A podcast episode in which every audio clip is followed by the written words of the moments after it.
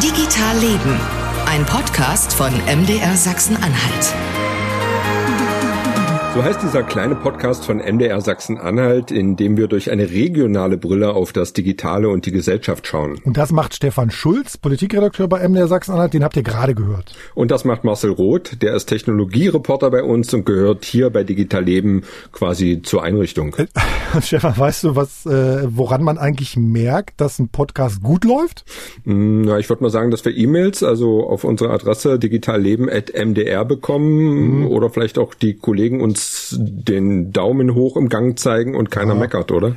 Ja, auch, aber ich man wollte auch was anderes hin. Ich glaube, wenn es wirklich gut in so einem Podcast läuft, dann passiert es, dass man irgendwie so ein Thema vielleicht noch ein zweites Mal bespricht ne? und sich das nochmal vornimmt. Ah ja, das stimmt, weil du hast gesagt, wir müssen unbedingt nochmal was über KI machen, künstliche Intelligenz. Genau. Haben wir gemacht. Ich habe nämlich nachgeschaut. Im Oktober 2018 haben wir das schon gemacht, Folge 7. Da haben wir mit einem KI-Investor aus Berlin gesprochen, mit einer Professorin an der Uni Magdeburg und der Uni Halle.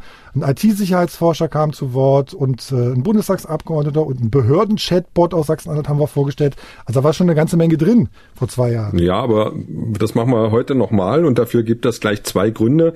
Zum einen, weil unsere ganze Redaktion gesagt hat, lass uns mal einen Schwerpunkt dazu machen, Online-Radio und Fernsehen. Also gern reinklicken bei mdrsachsenanhalt.de ein Grund. Und der andere, glaube ich, so ist so, weil Ende Oktober, so vor ein paar Wochen, äh, die KI-Enquete-Kommission im Bundestag ihren Abschlussbericht vorgestellt hat. Sie haben sich zwei Jahre oder noch länger, glaube ich, sogar mit dem Thema KI beschäftigt. Genau. Und in dieser Kommission waren auch zwei, drei sachsen-anhaltische Bundestagsabgeordnete und mit zwei von ihnen sprechen wir auch noch in dieser Folge. Aber jetzt sind erstmal äh, Dr. Doris Aschenbrenner da. Hallo erstmal. Hallo. Grüß dich. Und Alexander Alten-Lorenz. Hallo Alex. Ja, servus. Doris, äh, du bist äh, Professorin an der Uni in Delft in den Niederlanden, äh, hast deinen Doktortitel in Informatik äh, errungen, kann man vielleicht so sagen. Und deine These ist ein wenig, dass KI-Technologien äh, für jede Region eine Art Knallerchance sein kann. Wie kommst du darauf? Ja, also ich glaube halt, dass wir jetzt momentan sehr viel Veränderung haben auf dem ähm, ja, Markt, was es quasi an, an möglichen Services gibt. Und das ist immer natürlich auch eine Chance. Also ähm, wir haben einige Fragestellungen, die vielleicht auch sagen wir, international nicht betrachtet werden, weil wir vielleicht speziell den deutschen Blickwinkel haben, äh, der aber vielleicht auch gerade ganz coole Lösungen für den Bereich künstliche Intelligenz, neue Anwendungen bringen kann.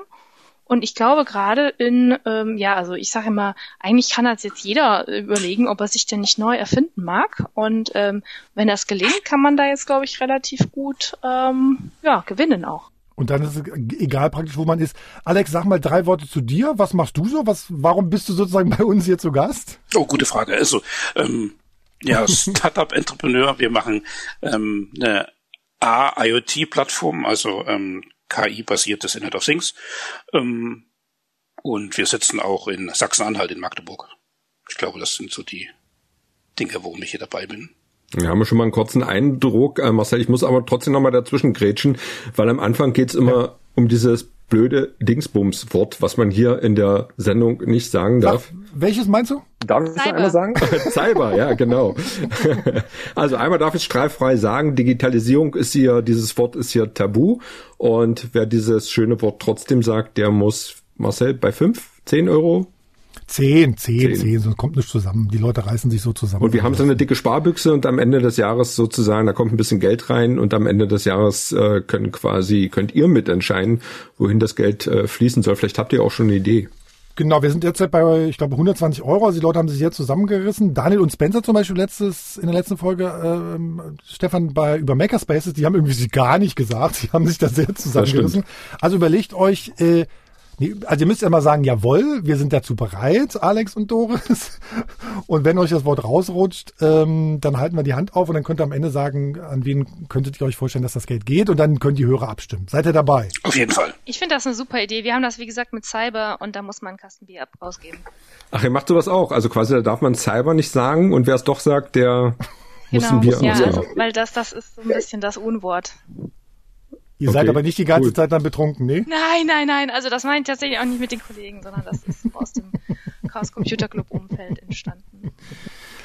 Ähm, ich würde mal kurz sozusagen anfangen. Müssen wir eigentlich, wir haben uns in der Folge 7 nämlich auch schon damit auseinandergesetzt, müssen wir mit so einer Definition anfangen, was KI eigentlich ist, weil eigentlich ist es was, was total schwer zu fassen ist, ne? Also es gibt gar keine Definition, die da jetzt irgendwie anerkannt wäre. Also es gibt ein wunderbares Paper, die äh, verschiedene Definitionen von Intelligenz zusammenfassen und allein da sind sich Forscherinnen und Forscher eigentlich gar nicht einig, wie das jetzt wirklich zu definieren ist. Mhm. Das kann ich für einen speziellen Anwendungskontext sagen. Aber jetzt für was Allgemeineres wird das schwierig und dementsprechend ist das mit künstlicher Intelligenz auch äh, hinreichend schwierig. Das Problem hatte ja auch die Enquete-Kommission und deswegen hat Deutschland ja jetzt eine KI-Agenda, die gleich sagt, dass KI nicht definiert ist, ähm, aber nur äh, Beispiele gegeben werden. Und ich finde das wunderbar, weil ich arbeite ja zu Robotik und die deutsche KI-Agenda hat einfach mal mhm. den ganzen Robotikbereich als KI definiert und ja gut, Fördermittel nehme ich immer gerne.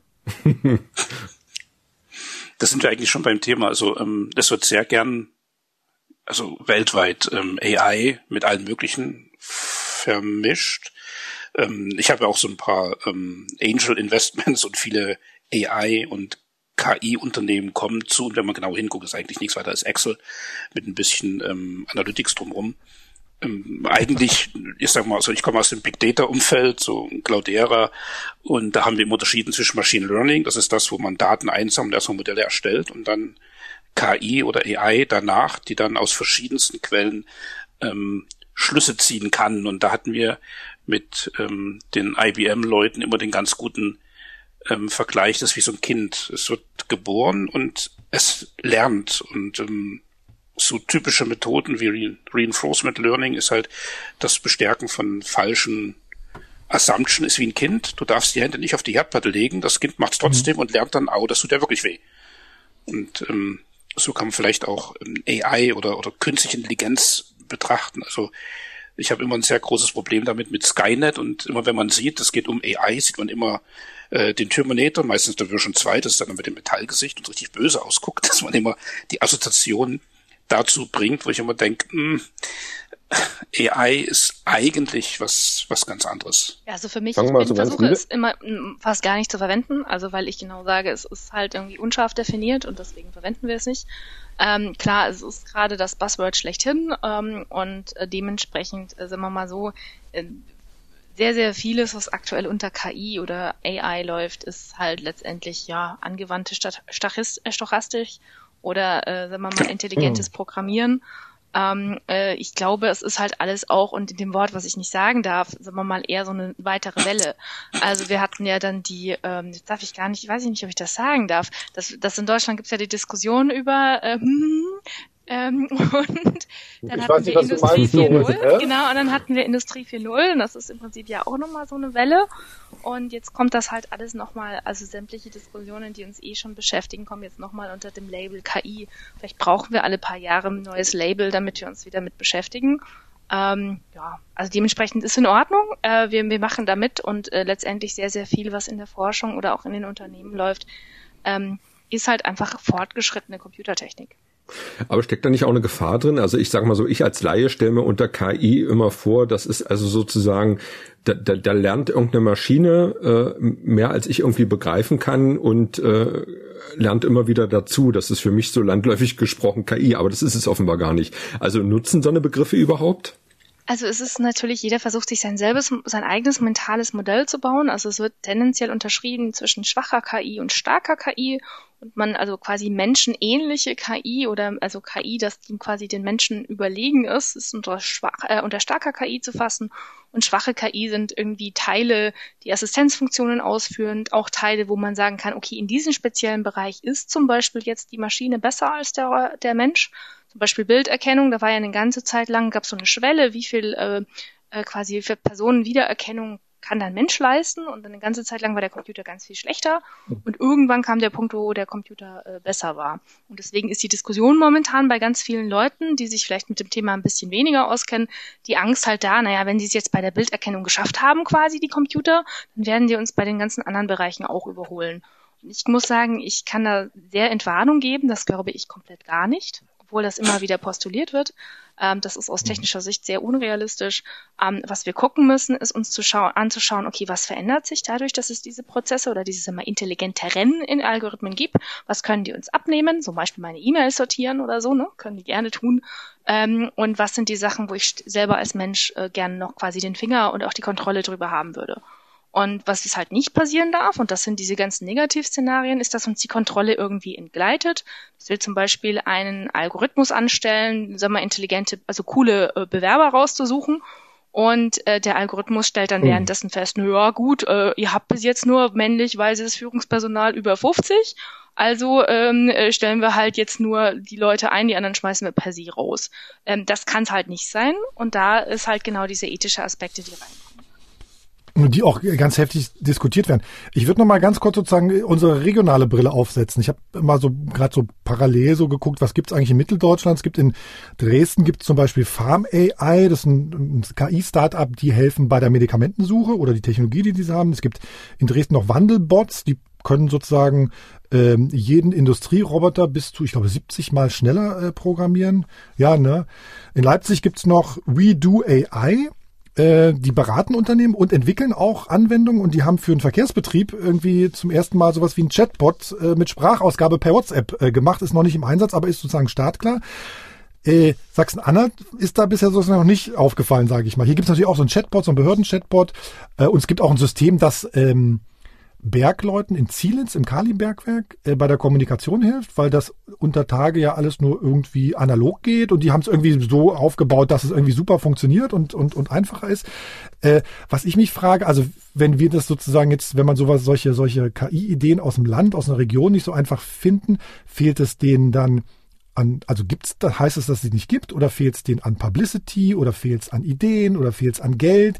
Ich glaube, ähm, da kann auch Alex was dazu sagen, ne? wenn es um das Thema geht, fehlt es an Publicity oder fehlt es an Geld zum Beispiel, an so Standortfaktoren? Also es fehlt an allen im, im, im in der Kombination. Mhm. Also ähm, Sachsen-Anhalt ist ähm, im Moment noch ähm, im, im digitalen näher Kontext nicht unter den Top 5 oder 10. Mhm. Sagen wir es mal so. Ist halt ein bisschen das Berlin-Issue. Es ist nicht weit genug weg. Ähm, dass es so ein bisschen eingesaugt wird, aber auch nicht so cool, dass Leute hinwollen.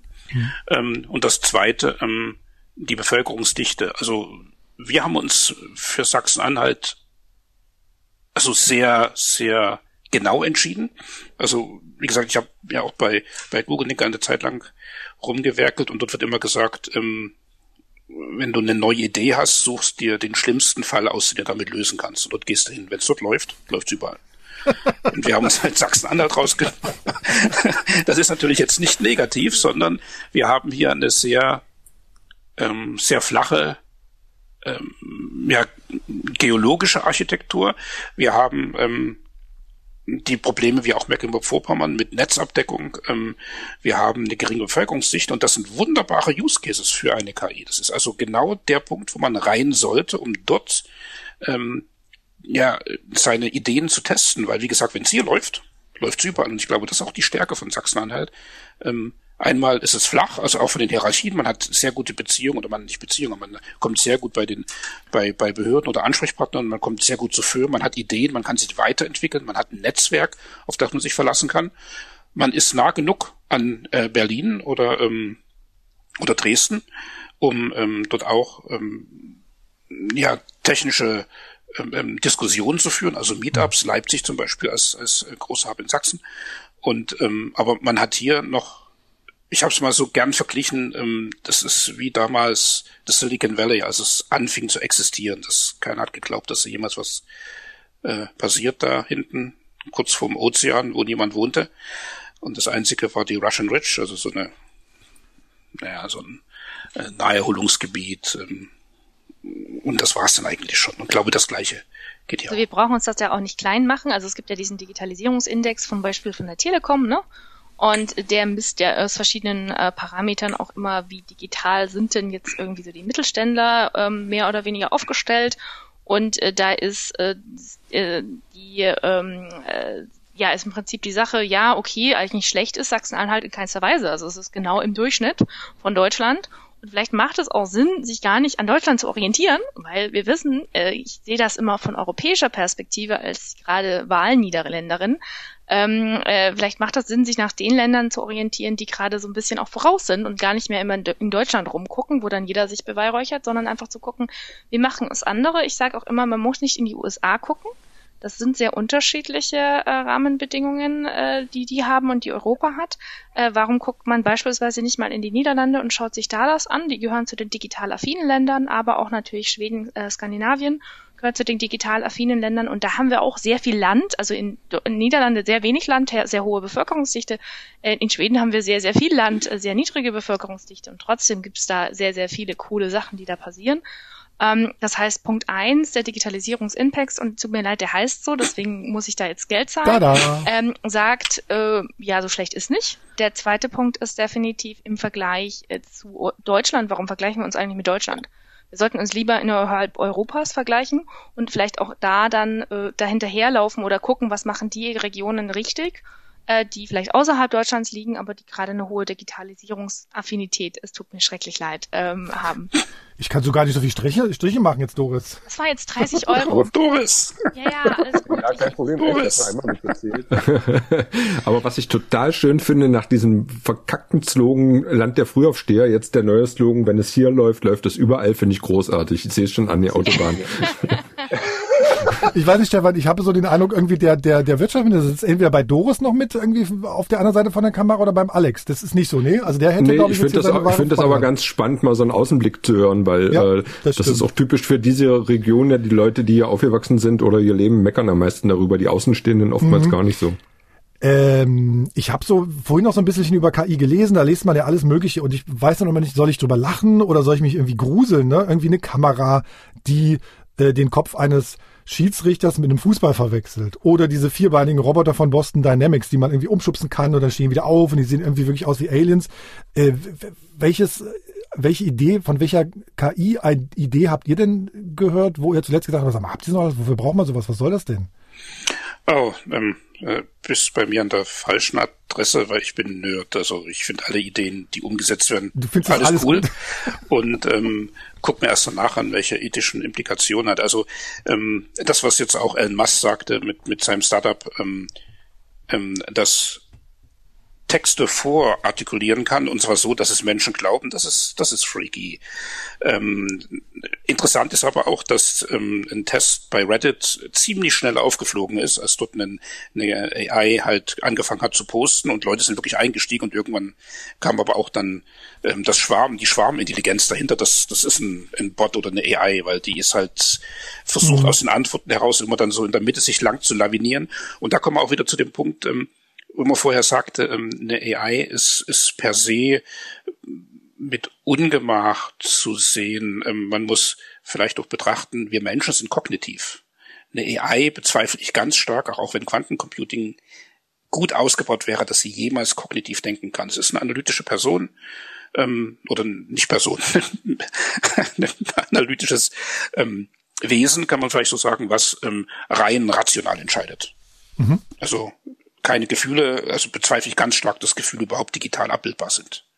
Also, Doris, du bist ja die, die eigentliche Expertin. Ich würde dich schon unterbrechen, wenn ich da irgendwie anderer Meinung bin. Also ich würde ähnlich Ah, so kenn ich dich. Wir, wir kriegen ähm, das, also die, die im Prinzip die Frage, wer kann was besser, ne? die, die Maschine oder der Mensch. Das ist eine interessante Frage. Also ich habe auch gerade die Möglichkeit, den Real Scientist Deutschland Account äh, zu übernehmen für eine Woche und da frage ich genau solche Fragen. Wer kann was besser, der Roboter oder der Mensch und unter welchen Bedingungen und so. Und ich glaube, diese Mhm. Auseinandersetzung mit, okay, wo sind, wollen wir eigentlich Assistenzsysteme haben und wo werden wir auch systematisch als Menschen auch noch längerfristig überlegen sein, das sind genau die Fragen, die wir da gerade äh, beantworten müssen. Und dann ist das ein Tool. Also das ist jetzt vielleicht nicht ein Hammer, ähm, aber ähm, äh, das kann man als, als, als, als Werkzeug verwenden, gute Sachen zu machen, aber auch den größten Blödsinn zu machen. Ich bin auch der Meinung, eine AI oder KI ähm, kann eigentlich oder sollte uns ähm, Humans ähm, die Möglichkeit geben, uns auf das konzentrieren, was wir können, nämlich denken und in, in großen äh, Maßstäben erforschen. Also ich habe eigentlich die Hoffnung, dass wir irgendwann mal eine ähm, Roboter liebe Doris, genau, entwickelt jetzt für uns alle Roboter, die einfach arbeiten, ein Bruttowirtschaftsvolumen äh, erwirtschaften, mit dem wir jeder unsere Tantiem im Monat bekommen und dann bauen wir Raumschiffe und dann untersuchen wir mal, was so um uns rum ist. Und dann äh, wäre eigentlich der Sinn einer AI erfüllt. Der ihr Zweck ist es, uns so zu supporten, dass wir alle ähm, Ressourcen so naja, ökologisch wie möglich nutzen und so effektiv wie möglich, um das zu tun, wo was wir eigentlich ähm, aus meiner Sicht heraus gemacht sind, zu erforschen, explorativ im Universum uns zu bewegen. Und das, denke ich, ist auch das, was so jetzt wieder die auf die USA gesehen, auch was jetzt Bezos und Musk wirklich vorhaben, ähm, dass man sich dann Richtung Mars begibt und dann von dort aus erforscht. Also ich habe ja nichts gegen diesen, diesen Entrepreneurial Spirit, der da auch gerade in der Ecke rumkommt, aber die wollen natürlich auch hauptsächlich erstmal ihren Kram verkaufen, ne? Also die wollen ja erstmal. Ja, logisch. Ja, mhm. ne? Also da bin ich immer so ein bisschen sehr, also von diesen Hypes, die da gerade im Silicon Valley ausgebrütet werden und wir dann alle der Meinung sind, wir müssten da hinterherlaufen, bin ich immer so ein bisschen äh, skeptisch, let's say like that. Ähm, aber äh, man muss da so ein bisschen immer ein bisschen Abstand auch zu halten und zu sagen, okay, was brauchen wir denn eigentlich? Was wollen wir denn eigentlich machen? Und ja, also menschliche Unterstützung bin ich da komplett dabei. Also das ist für mich der, der Sinn, warum wir Computer überhaupt erstmal erfunden haben. Das heißt zwar immer äh, irgendwie, wir haben Computer dazu, damit wir noch mehr Arbeit haben, aber faktisch sind da ja auch sehr, sehr viele Prozesse, die vorher sehr zeitraubend waren, plötzlich weggefallen. Und es war zwar äh, mhm. sicher ein Umbruch und dieser Umbruch geht auch sicher weiter, aber das ist jetzt auch nicht das Ende der Fahnenstange. Also ich gehöre definitiv zu den Leuten, die sagen, äh, auch zum Beispiel in meinem Bereich der industriellen Produktion, äh, Produktion da sind auf absehbare Zeit Menschen, die den Robotern sagen, was sie die Roboter bitte machen sollen und nicht irgendwie andersweitig. Äh, Weil die Frage vorhin kam zu den spannendsten oder sag mal, seltsamsten Auswüchsen dieser ganzen KI-Hype-Bubble, äh, gibt es eine Analyse der Automated mhm. Decision Making von Algorithm Watch auch die Woche rausgekommen. Das ist ganz spannend, die im Prinzip 100 äh, verschiedene Systeme angeguckt haben. Und da sind dann ganz viele verschiedene dabei, wo man im Prinzip sagt, okay, wo hat sich denn der Staat beispielsweise auf die Entscheidungsfindung von ähm, äh, Robotern, äh, gerade im Justizbereich zum Beispiel, ähm, verlassen. Und das sehen wir jetzt, sagen wir mal, aus einer deutschen Perspektive schon durchaus problematisch. Und da gibt es auch ganz viele Leute, die dazu gerade forschen ähm, die halt dann sagen, okay, auch eine Ampel ist im Prinzip eine automatische Decision-Making oder Verwaltungsprozessgenerierung, nämlich sie regelt den Verkehr. Da haben wir kein Problem, wenn uns plötzlich jemand, und da gab es halt vor allen Fällen in den USA, sagt, wer denn bitte Straftäter ist und eine gewisse Chance hat, äh, also quasi hm. ein gutes Haftleben oder ein böses Haftleben zu führen, in Anführungszeichen, wen sollen wir früher rauslassen? Dann haben wir den gesellschaftlichen Bias, den wir momentan drin haben, wird dann in diese AIs wieder abgebildet und das ist ein Problem. Dementsprechend, äh, da müssen wir aufpassen. Das ist einfach, also mal mal auf. Äh, aber ich glaube, dass wir genug Lösungen haben. Tatsächlich, die sind so ein bisschen eher, vielleicht nicht die, die Leuchttürme, aber vielleicht eine gute Straßenbeleuchtung, wo man wirklich auch, ähm, sagen wir mal, im regionalen Umfeld, bei den regionalen Behörden einfach mit normalen kleineren algorithmischen Ansätzen als jetzt gleich Menschen zu ersetzen, äh, hingehen kann und die Arbeit einfacher macht. Ich glaube, ein wichtiger Teil ist auch, sowas wie Aufklärung zu betreiben, ne? Oder so eine gewisse Transparenz herzustellen, die ich glaube, die Stadt in äh, Helsinki und Amsterdam, die haben als Städte so ein KI-Register eingeführt, ne, wo man irgendwie wohl nachschlagen kann, okay, welche Daten werden da eigentlich verwendet, was ist die Logik hinter dieser Anwendung, wie, wie wird diese Anwendung verwaltet. Ist sowas vielleicht auch noch ein Ansatz, dass man in der Politik oder in der Verwaltung sagt, pass auf, wenn ihr sowas einsetzen wollt, macht es so transparent, wie es geht? Ich glaube, das ist ganz wichtig, dass wir da also wissen, was passiert mit meinen Daten und erst dann kann ich, wenn ich verstehe, was passiert, erst dann habe ich eine Kontrollmöglichkeit drüber. Wenn Sachen irgendwie komisch was tun, dann versorgen sie, ja, führen sie zu Angst. Ähm, wenn Sachen aber irgendwie, sagen wir mal, erklärt werden und die Hintergründe klar sind und dann ist das gar nicht mehr so aufregend, aber es ist zumindest einmal beherrschbar. Ja, das ist das, wie du schon sagtest, Open Data Prinzip. Das heißt also Daten, die auch im öffentlichen Raum gesammelt werden, gehören der Öffentlichkeit und niemanden sonst. Ähm, und dann nochmal zurückzukommen, was Doris sagte. Also es gibt ja auch diese, diese verschiedenen Biases in der, in der AI. Also China ist ja der, der Social ähm, mehr Bias in den USA der Racial, also wie schon sagte, gute, schlechte Haftbedingungen und wir in Europa, wir haben eigentlich unser liberales Verständnis, was heißt eigentlich, wir haben unser liberales Verständnis und eigentlich sollten wir ähm, uns überlegen, einen eigenen Bias zu schaffen, der sich auf die Werte von Europa konzentriert und weniger ähm, in, in die anderen, anderen ähm, Bereiche zu schauen, weil gerade im, im AI-Wesen ist es dort sehr schnell dass man sich dort was einfängt, mal so gesagt, ähm, was man so schnell dann nicht wieder loskommt. Also wenn wir einmal ähm, Daten aus dem öffentlichen Raum zum Beispiel für Verkehrsüberwachungen benutzen und dort dummerweise ein Racial Profiling drüber laufen lassen, kommen wir davon nie wieder weg. Das ist mhm. halt ein, ein, Punkt und äh, da sollten wir vor allen Dingen in Europa sehr aufpassen. Und das ist auch einer,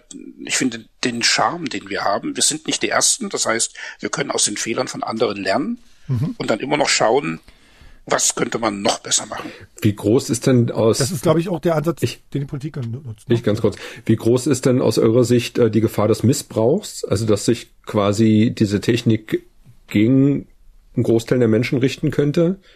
Und das wäre die erste Frage. Und die zweite wäre, wie kann man das dann in Europa, gerade, du hast es angesprochen, Alex, diese, dass man diese liberale Welt erhält, äh, wer kann denn das kontrollieren? Also die erste Frage äh, ist es eigentlich letztendlich, die Antwort heißt Kapitalismus. Also sorry, das ist halt im Prinzip momentan, ist es nicht, dass die KI sich dagegen äh, Leute wendet, die hat kein eigenes Interesse aber es gibt Interesse von großen Firmen, ähm, dein ehemaliger Arbeitgeber zum Beispiel, Alex, aber auch äh, Facebook und äh, Apple, die haben durchaus Interesse, ähm, einfach Geld zu verdienen mit den Daten, die sie von uns quasi lernen. Und zwar auch nicht, um uns irgendwie unser Leben schlecht zu machen, sondern einfach um Geld zu verdienen. Das gilt einfach für viele verschiedene Internet, äh, die haben einfach, sagen wir mal, Marktinteressen, die da sind und wir haben zum Beispiel in Deutschland die soziale Marktwirtschaft. Das heißt, wir sagen, okay, der Markt hat gewissen Regeln zu gehorchen und unter diesen gewissen Regeln ähm, verstehen wir zum Beispiel, äh, dass wir ja also Leute absichern zum Beispiel, aber halt, dass manche Sachen auch nicht in Ordnung sind, manche Geschäftsmodelle und dass man das nicht tut. So und ich glaube, das brauchen wir als Abwägungsprozess und ich sehe das genauso wie der Alex. Wir haben da eigentlich eine Chance, neben dem großen Block USA und dem großen Block China ein, ein Regelsystem aufzubauen, zu sagen, okay, wie wollen wir denn die Welt besser machen? Und dann kann man halt auch KI nicht nur als quasi Ursache der Probleme, sondern auch als Lösung der Probleme wieder einsetzen. Und wer soll das überwachen? Ähm, das dazu eine Antwort. Zum Beispiel haben wir jetzt am Arbeitsministerium, da bin ich auch tätig, äh, aber der Kollege vom Alex auch, das sogenannte KI-Observatorium hat das Arbeitsministerium eingerichtet, die jetzt genau mhm. solche Diskussionen immer mal wieder führen und zu sagen, okay, was passiert denn da gerade? Wie wollen wir denn da irgendwie ähm, drauf äh, ja, Rücksicht nehmen? Wie wollen wir darauf reagieren? Und da muss ich gleich mal einen Werbeblock einschieben und da gibt es eine Civic Innovation Plattform des Arbeitsministeriums, wo man sich auch für Kleinprojekte, wo man sagt, oh, lass uns mal ausprobieren, Förderungen bekommen kann. Deadline 15.11. und da dann einfach mal reingucken und vielleicht habt ihr irgendwie coole Ideen dafür. Ähm, und äh, da sucht man im Prinzip auch Ideen aus der Bevölkerung, um zu gucken, wie können wir denn KI nutzen als Lösung und nicht als Problem. Klingt spannend. Für die Kapitalismuskritik ziehe ich dir mal 10 Euro ab, ja, die du schon ausgegeben hast. Na, ähm, vielleicht noch ganz kurz, ähm, wie wir das kontrollieren können. Open Data ist also ein ganz, ganz wichtiger Meilenstein und das hat jetzt weniger mit Kapitalismus und auch meinen ehemaligen Arbeitgebern oder ähm, zu tun, sondern mehr, dass wir auch politisch ähm, in Europa, das habe ich zumindest das Gefühl, dass gerade Open Data ist für viele das ist so ein bisschen No-Go. Wenn man in die, hm. in die Verwaltungen geht und sagt, hey, wir haben Zensusdaten, lass doch mal veröffentlichen, die gehört doch der Allgemeinheit. Ich meine, ah, dann ja, und dann sind sie im PDF und irgendwo im Archiv und keiner weiß eigentlich doch so richtig. Also eigentlich müssten wir doch das Wort, was wir nicht sagen dürfen, immer mehr, ach doch, ja, auch 10 Euro in die Kasse, Digitalisierung, muss, muss ähm, vorwiegend auch ähm, im politischen Lager gelebt werden. Und ähm, da haben wir, sehen wir leider halt im deutschen Raum recht wenig Enthusiasmus dafür. Das sind eben die Holländer, Niederländer, keine Ahnung, Holländer, die Litauen, also ganz, ganz ähm, ähm, Osteuropa bedeutend weiter und auch bedeutend offener. Und das ist vielleicht auch so ein bisschen das Problem von uns als, als Deutsche, dass wir sehr gern das Negative sehen. Also das Positive ist ja immer das, was ähm, alle anderen betrifft und das Negative nur mich. Und ähm, solange wir uns halt auch nicht davon abbringen lassen oder dass wir oder zumindest eine gewisse Offenheit gegenüber neuen Technologien entgegenbringen, weiß ich jetzt auch nicht, wie man das eigentlich so in den öffentlichen Raum tragen könnte. Wie gesagt, Open Data ist nichts Schlimmes. Jeder kann nachgucken. Das mhm. würde Studiengruppen ermöglichen. Das würde jeden ermöglichen, sich einfach mal anzugucken, wie viele Bienen sterben wirklich oder welche Luftverschmutzung gibt es in Verbindung mit Fahrrädern. Keine Ahnung. Die, you know, so. Aber ich gebe dir recht. Also wir hatten, wir hatten das Thema auch schon mal in, in einer äh, Podcast-Serie, da ging es allein um so ein Baumregister, dass es schon schwierig war, da an Daten zu kommen, weil die äh, Behörden da so ein bisschen gemauert haben, weil ihnen das zu aufwendig war. Und dann gab es dann nur diese PDF-Dateien. Aber ich habe Marcel unterbrochen. Alex, was ich sozusagen ja bei euch auch gelernt habe oder bei euch über dich sozusagen gelesen habe, ähm, ihr habt sozusagen diese eine Geschichte in Magdeburg, äh, wo ihr am Start seid, und ihr habt gerade was gemacht, was uns in der Corona-Krise vielleicht ein bisschen helfen kann. Kannst du das, kannst du uns das erklären? Oh ja, ganz kurz. Das ist auch ähm, AI-basierte ähm, ähm, ähm, People Flow Management, also Menschen ähm, ähm, Schlangen organisieren. Das sind also LIDAR-Sensoren, die anonymisiert zählen, wie viele Menschen durch einen Ein- oder Ausgang gehen. Damit kann man feststellen, wie viel innerhalb eines Raumes an äh, Personen da ist. Für die ähm, Gesundheitsämter sehr wichtig.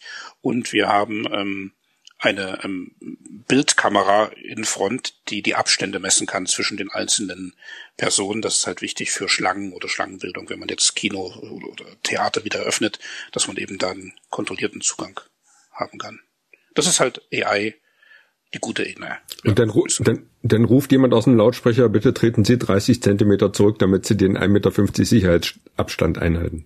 Um, ähm, nein, also wir hatten das jetzt in Berlin auf dem Mobilitätstag im Einsatz. Interessanterweise, Leute gucken hin. Das ist nicht so, dass die, ja. dass man sie auffordert, sondern ähm, das ist ein, ein ich sage immer non-intrusive äh, Management-Tool. Also Leute gucken und sehen einen großen Bildschirm und sehen halt ihre Punkte da und dann fangen sie an zu spielen. Wer bin ich denn? Ah, der bin ich und dann zack, jetzt bin ich nicht mehr rot, sondern ähm, schwarz oder grün.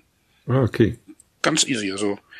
Und das hat funktioniert. Und das, ich meine, das war auch für die Ordnungskräfte sehr interessant. Das ist halt eine, eine Web-App, also man kann sich da gleich auf dem Mobilfunktelefon angucken. Das heißt, da konnten dann auch ähm, die Ordnungskräfte sich untereinander austauschen, wo ist gerade viel los oder mhm. wie kann man das besser organisieren. Menschen selber haben ähm, vorher geschaut, wo sind die besten Zutrittsmöglichkeiten. Es gab vier Eingänge dabei. Und man konnte auch sehen, dass sich dann der Zustrom schon von selbst, also Schwarmverhalten, everybody, 60% also, Rule. das hat dann so funktioniert. Also KI sozusagen, die auch bei Gesundheit irgendwie helfen kann. Ich glaube, das ist auch so ein Thema, wo in der Politik gerade sehr heftig diskutiert wird. In, welche, in welcher Weise kann KI und Gesundheit eigentlich zusammenspielen? Ja. Ja, fast 800 Seiten stark. Allein das Inhaltsverzeichnis ist 22 Seiten dick. Die Enquete-Kommission Künstliche Intelligenz des Bundestages hat Ende Oktober ihren Abschlussbericht nach mehr als zweijähriger Arbeit vorgelegt. Marcel, wirklich ein Mammutwerk äh, liegt genau. da vor mir. Ich setze den Link, damit ihr auch was davon habt, setze ich mal in die Show Notes und auf mdersachsenanhalt.de. Ich finde, Stefan, beachtlich auch der Teil mit den Sondervoten. Ich habe mal durchgezählt, 57 sind es. Und für die meisten davon, 39 Sondervoten, ist unser nächster Gast verantwortlich. Hallo Frau Sitte, Petra Sitte, Bundestagsabgeordnete der Linke. Hallo. Ja, hallo, grüß Sie. Ja, und in der Enquete-Kommission äh, Künstliche Intelligenz äh, saß auch noch äh, Tino Sorge, CDU-Bundestagsabgeordneter aus Magdeburg. Hallo, Herr Sorge. Hallo zusammen. Der Vollständigkeit halber müssen wir aber noch sagen, auch Christoph Bernstiel, CDU-Abgeordneter aus Halle, saß in der Enquete, der saß da, glaube ich, in der Projektgruppe Staat und Mobilität. Frau Sitte, da, Sie waren auch bei Medien mit dabei. Ähm, aber mit der Zahl der Sondervoten, glaube ich, da stech, sticht die Linke schon so ein bisschen heraus. Ne? Also ähm, zunächst mal muss ich sagen, wenn Sie dann weiterschauen, dann konzentrieren sich die Sondervoten auf einzelne Projektgruppen. Also beispielsweise haben wir nicht so viele Sondervoten in der Projektgruppe Gesundheit, in der Herr Sorge ja auch saß von unserer Seite. Wir haben auch äh, nicht so viele in dem Bereich äh, Medien. Ähm, und äh, insofern wundert man sich dann nicht drüber, weil Arbeit, Wirtschaft sind natürlich klassische Felder, in denen Linke unterwegs sind, äh, wo es eben auch um Arbeitnehmerrechte geht, wo es um die Frage der Mitbestimmung und dergleichen geht und um die Frage, wie ist Wirtschaft aufgestellt. Ähm, und deshalb konzentrieren sich dort vor allem natürlich diese Sondervoten. Ansonsten ist das ein völlig normaler Vorgang. Für uns war es eben wichtig, möglichst äh, tief hineinzugehen in diese Bereiche, also Wirtschaft und Arbeit. Und deshalb sind das halt ein paar mehr Sondervoten. Ich finde ja, dass das ein richtiger Klopper ist. Also so für jemanden, der die 800 Seiten da erstmal durchblättern muss. Äh, Herr Soger, haben Sie denn das Gefühl, dass das eine Handreichung ist, die einen auch wirklich äh, äh, weiterhelfen kann? Oder ist es aus Ihrer Sicht auch ein bisschen zu kompliziert geworden? Künstliche Intelligenz und die Bereiche, mit denen wir uns da auch beschäftigt haben in der Enquete-Kommission, das ist eben nichts, was man mal auf äh, zwei, drei A4-Seiten äh, extrahieren kann, sondern das äh, sind schon sehr viele äh, Bereiche gewesen. Also Petra Sitte hat es ja angesprochen. Wir haben da beispielsweise KI und Gesundheit als Projektgruppe äh, thematisiert gehabt. Es ging um, um den Staat, es ging um viele andere Bereiche. Wichtig ist eben jetzt, dass das jetzt nicht ein Bericht äh, bleibt oder ist, der irgendwo in der Versenkung verschwindet, sondern diese Handlungsempfehlungen, auch die, die Erkenntnisse, die sind eben schon wichtig äh, für die Zukunft. Und deshalb fände ich es gut, wenn wir, wenn wir diese Dinge ein bisschen runter transformieren, damit wir das Thema künstliche Intelligenz, damit wir das Thema Digitalisierung in den jeweiligen Bereichen, gerade im Gesundheitsbereich, äh, da müssen wir erklären, auch dem Bürger, was heißt das eigentlich? Künstliche Intelligenz ist sehr, sehr abstrakt und das Abstrakte konkret konkret zu machen. Darum geht's ja letztendlich auch. Herr Sorge, Sie haben jetzt einen fatalen Fehler gemacht, den ich äh, Ihnen jetzt noch einmal durchgehen lasse. Und zwar, Sie da haben, bin ich jetzt gespannt, äh, äh, Sie haben ein böses Wort genannt, das wir nicht sagen dürfen. Ich darf es jetzt auch noch einmal straffrei sagen: Digitalisierung. Erkläre ich noch mal ganz kurz, äh, weil Sie es nicht wissen. Wir äh, lassen das Wort immer weg. Und wer es denn doch sagt während des Podcasts, äh, der zahlt 10 Euro in eine Kasse. Und Marcel, du erklärst mal ganz kurz, was wir mit dem Geld am Ende des Jahres machen wollen. Genau, das Geld kommt, kommt in die Kasse und am Ende des Jahres dürfen dann die Hörer abstimmen, wo es hingeht. Jeder, der sozusagen das Wort, was Sie gerade schon einmal benutzt haben, äh, sagt, kann vorschlagen, wohin das Geld geht und die Hörer entscheiden am Ende, wohin es wirklich geht. Äh, das Wort fängt mit D an und hört mit Irung auf. Ich glaube, Sie können sich das jetzt denken. Also Sie meinen diese innovativen Technologien, die es da okay. gibt? Sehr gut, sehr schön genau. konkret gemacht. Ich hatte nämlich den Eindruck, äh, die Doris Aschenbrenner hat gerade nämlich schon im, im, Podcast gesagt, Mensch, dieses Wort ist eigentlich genau dasselbe wie KI. Das ist einfach nur so ein Schlagwort und wir müssen es eigentlich immer viel, viel, viel, viel konkreter machen. Ja. Ich würde noch einmal ja, kurz. Oder wir nennen es EDV, das kenne ich noch aus meiner Schulzeit. EDV, ja, genau. EDV. Nennen Sie es EDV. Irgendwas mit Computern. Ja, genau. Irgendwas mit Daten. Genau, ger gern, gern so konkret wie es geht. Ich habe sozusagen tatsächlich auch, ähm, Frau Sitte, nochmal sozusagen durch die, durch die Sondervoten geblättert, so ganz allgemein, was da zum Stichwort ähm, aus Ihrer Fraktion noch kam. Sie fanden so ein bisschen, dass die sozialen Auswirkungen nicht ausreichend äh, diskutiert wurden. Ähm, sie fanden, dass die Risiken von KI deutlich detaillierter benannt werden müssen und würden auch gar keine Ausnahmen dafür für kleine Unternehmen oder Startups äh, haben wollen. Das ist sozusagen dann auch vielleicht eine Haftungsfrage. Und äh, wenn ich es richtig verstanden habe, ist die Linke auch dafür, sozusagen alle Algorithmen und KI-Anwendungen irgendwie kontrollierbarer zu machen als bisher und das nicht nur bei begründetem Verdacht. Ne? Können Sie das noch kurz ausführen? Also das Problem ist doch bei Algorithmen, ähm, also ich habe es in meiner Rede heute im Bundestag gesagt, ne? Ähm, Algorithmen sind Handlungsvorschriften zur Lösung eines Problems. Das haben vorher im Wesentlichen Menschen gemacht, also menschliche Intelligenz. Ähm, durch diese Algorithmen werden also Ergebnisse gefunden und die Leute denken, die sind absolut objektiv. Wenn man aber drunter schaut, dann stellt man fest, dass ja Menschen diese Algorithmen geschrieben haben. Die Algorithmen lernen ja auch durch den massiven, durch die massive Auswertung von Daten. Und der zweite Fakt, wenn dann eben die Daten selber verzerrt sind, wenn sie einseitig sind, wenn sie schon Diskriminierung aus dem analogen Leben aufnehmen, dann irren zwar die künstlichen Intelligenzen immer noch nicht, aber das Ergebnis wird völlig inakzeptabel. Und da gibt es zwischenzeitlich viele Beispiele. Und äh, das gehört zu den Aufgaben auch einer Enquete-Kommission, mal zu schauen, welche Risikomodelle ähm, sollte man denn hier weiter aufnehmen und auch politisch weiter bearbeiten. Gibt ja von der Datenethikkommission dieses Kritikalität Qualitätsmodell, das sozusagen von geringem oder gar keiner äh, Gefährdung bis hoch eben ähm, der Schutz von persönlichen Daten in, wie gesagt, Gesundheitsbereich ist immer so das klassische Beispiel. Also darauf muss man besonders achten und da kann es auch keine Ausnahmen geben und deshalb muss es auch einen Zugriff geben, damit an der Stelle auch nicht einfach Fehler fortgesetzt werden, fortgeschrieben werden. Der Gesundheitsbereich war gerade angesprochen, äh, Herr Sorge, das ist auch so Ihr Gebiet. Teilen Sie da die Sorgen äh, von Frau Sitte oder sehen Sie das alles ganz entspannt?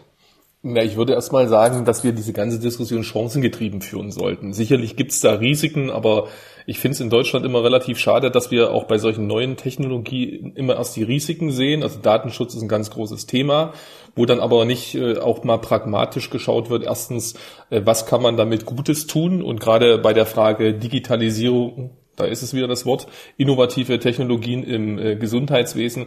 Da geht es eben tatsächlich drum, erstens, äh, dass wir klar machen, dass damit Versorgung verbessert werden kann. Da geht es eben darum, dass beispielsweise Patienten dadurch besser behandelt werden, weil wir viele Daten nutzen können. Wenn ich mir da die Radiologie anschaue, wo es darum geht, über Bildgebung viel, viel schneller äh, zu sehen, ob ein Tumor beispielsweise bös oder gutartig ist, weil man Hunderttausende von vergleichbaren äh, Aufnahmen viel schneller auch auswerten kann.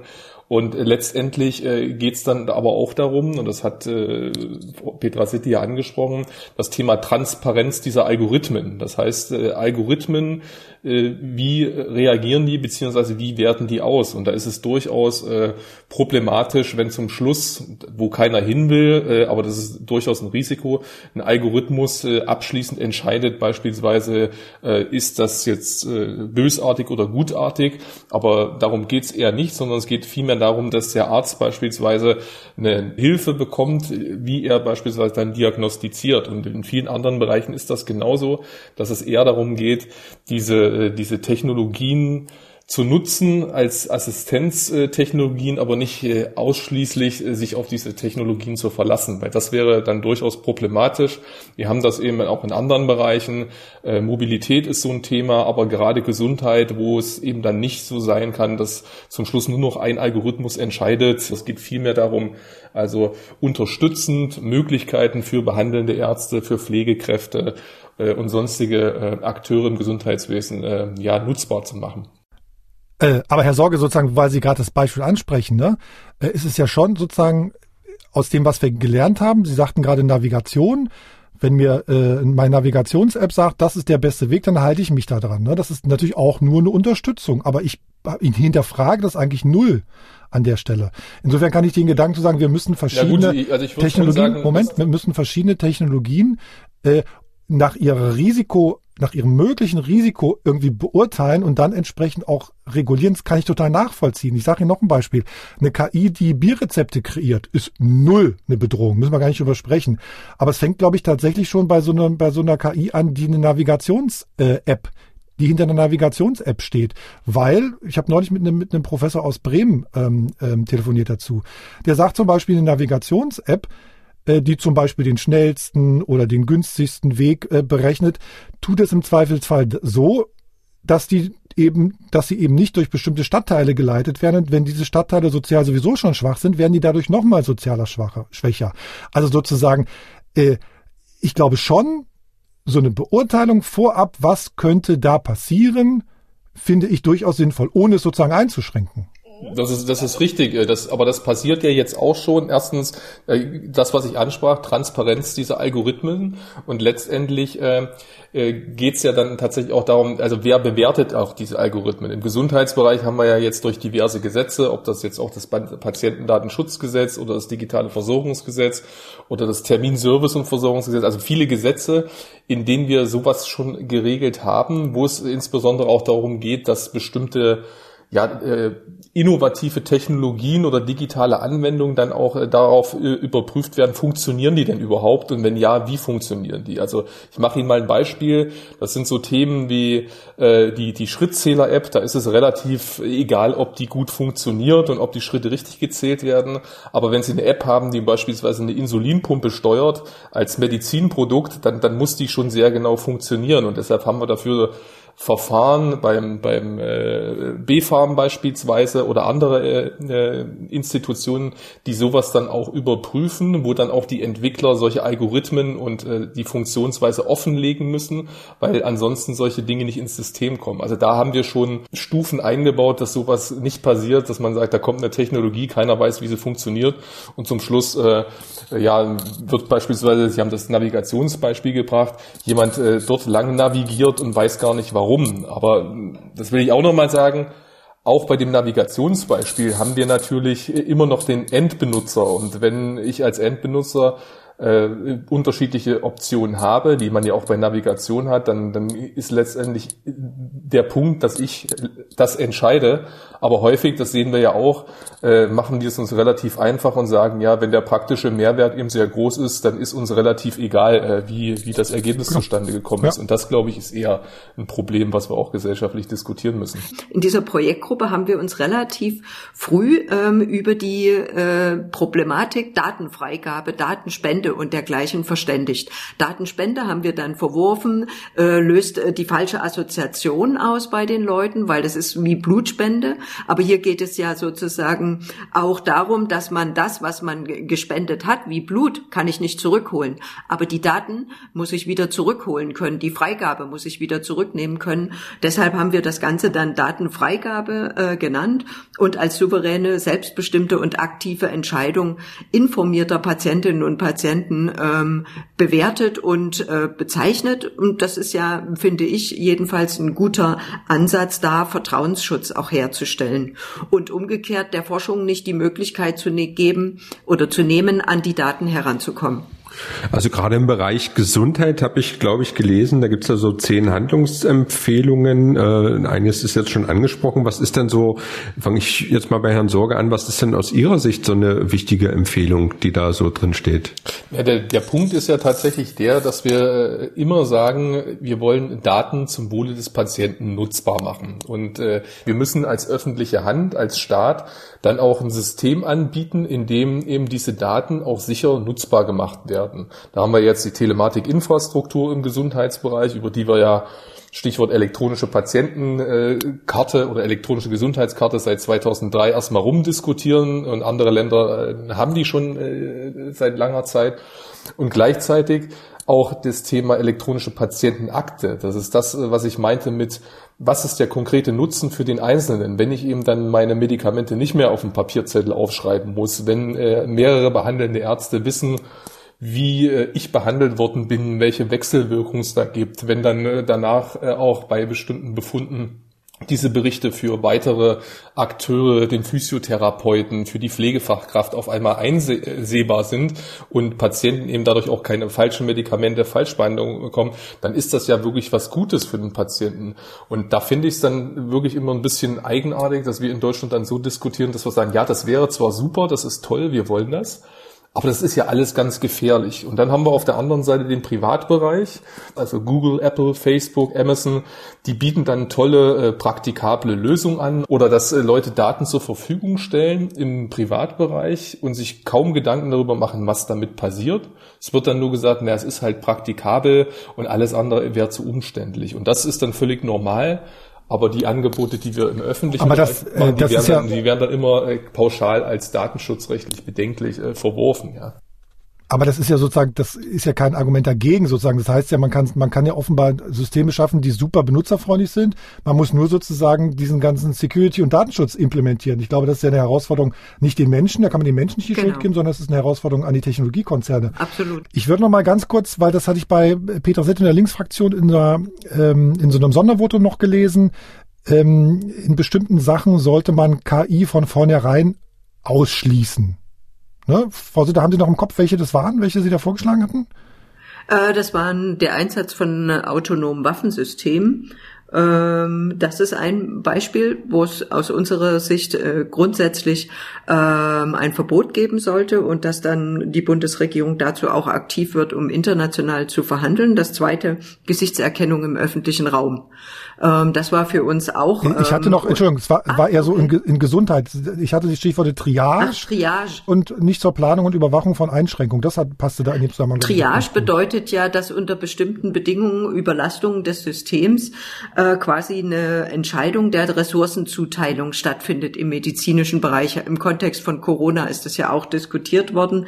Ähm, und da ist unser Problem eben nicht, ähm, dass es nicht äh, reicht für alle, weil es zu viele sind, die in Genuss dieser Gesundheitsdienstleistungen kommen sollten, sondern äh, weil das System an dem Bedarf ausgerichtet werden muss. Also deshalb äh, sind wir, empfinden wir das als unethisch, diese Diskussion. Wir wissen, dass das in Europa in einigen Ländern gemacht wird.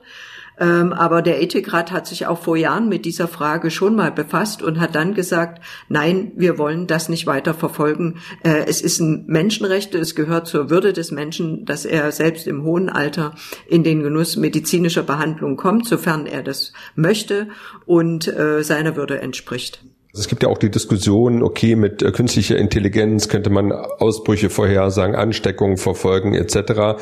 Äh, gucken wir aber mal nach Sachsen-Anhalt. Da haben wir eine ganze Menge Probleme noch. Die Altmark irgendwie ist noch nicht ans Breitbandnetz so richtig angeschlossen.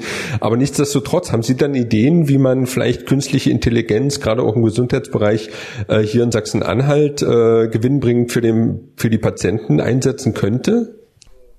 Ja, eine Menge Ideen, die gibt's ja auch. Das ist ja jetzt kein äh, Teufelswerk in Anführungsstrichen, sondern künstliche Intelligenz, äh, dieser abstrakte Begriff äh, ist eben konkret auch dann auszufüllen. Und da geht es ja darum, ländlicher Raum, Altmark ist angesprochen worden, äh, um die Frage, wenn vor, vor Ort eben kein großes Krankenhaus mehr verfügbar ist, welche Alternativangebote macht man dann den, den, den Bürgern? Und äh, da gibt's viele, die sagen, ehe ich jetzt 100, 150 Kilometer in das nächstgelegene äh, Krankenhaus oder den Maximalversorger fahre, äh, wegen einer Sache, die, die ich vielleicht auch über eine telemedizinische Sprechstunde machen könnte. Das ist ja die Idee dann auch dieser Telematikinfrastruktur, dass eben Ärzte mit den Patienten auch über solche äh, digitalen Anwendungen interagieren können, bis hin zu der Frage, wie können Kapazitäten besser auch äh, zusammengeführt werden. Also wenn man im Pflegebereich dann, und da gibt es eine Menge sehr gute äh, Anwendungen, die schon funktionieren. Ich war letztens bei einer äh, Veranstaltung, wo äh, Entwickler ausgezeichnet worden sind, die haben äh, eine App entwickelt, mit der äh, man immer sehen kann, also zum Beispiel Pflegeheimbetreiber, wo freie Kapazitäten sind. Also das kann man deutschlandweit machen. Da geht es um Radiologie, also CTs, MRTs, wo man beispielsweise auch dezentral bestimmte ja, ich äh, Aufnahmen machen könnte, die dann, die dann über äh, auf digitalen Weg äh, weitergeschickt werden und dann irgendwo ausgewertet werden können, dass sie quasi die Spezialisten zentral an äh, einem Ort sitzen haben, aber diese äh, diese diese Auswertung, das was erfolgen soll im Rahmen der Behandlung, dann in die Fläche beispielsweise zum Hausarzt auch kommuniziert werden kann. Äh, will damit nur sagen, äh, Vereinfachung und äh, konkreter Mehrwert für den Patienten. Das ist eigentlich KI unterstützend. Genau, also die Beispiele waren jetzt alle nicht klassisch KI, glaube ich, aber Sie haben natürlich total recht, da müssen wir gar nicht darüber diskutieren. Ja. Ich kann mir das zum Beispiel vorstellen, wenn Implantate getragen werden, ob das jetzt Herzschrittmacher sind, ob das äh, in der Prothetik ähm, äh, eingesetzt wird. Und äh, da kann ich mir das vorstellen, dass sozusagen durch die Übermittlung von Daten äh, spezielle Risiken oder Fehlnutzungen und dergleichen mehr ähm, an den Arzt weitergegeben werden könnten ähm, und so, dass die Analyse dessen, was man isst, beispielsweise im Diabetesbereich, äh, wie man sich bewegt am Tag oder ältere Menschen haben oftmals eine Fehlernährung, ähm, äh, trinken zu wenig, essen zu wenig oder essen das Falsche. Ähm, das kann ich mir als Einsatzgebiet sehr gut vorstellen und wir haben ja nun mal im ländlichen Bereich vor allem Menschen, ähm, die ähm, sich ungern von zu Hause fortbewegen, weil sie höheren Alters sind und da kann ich mir sowas äh, ziemlich gut vorstellen.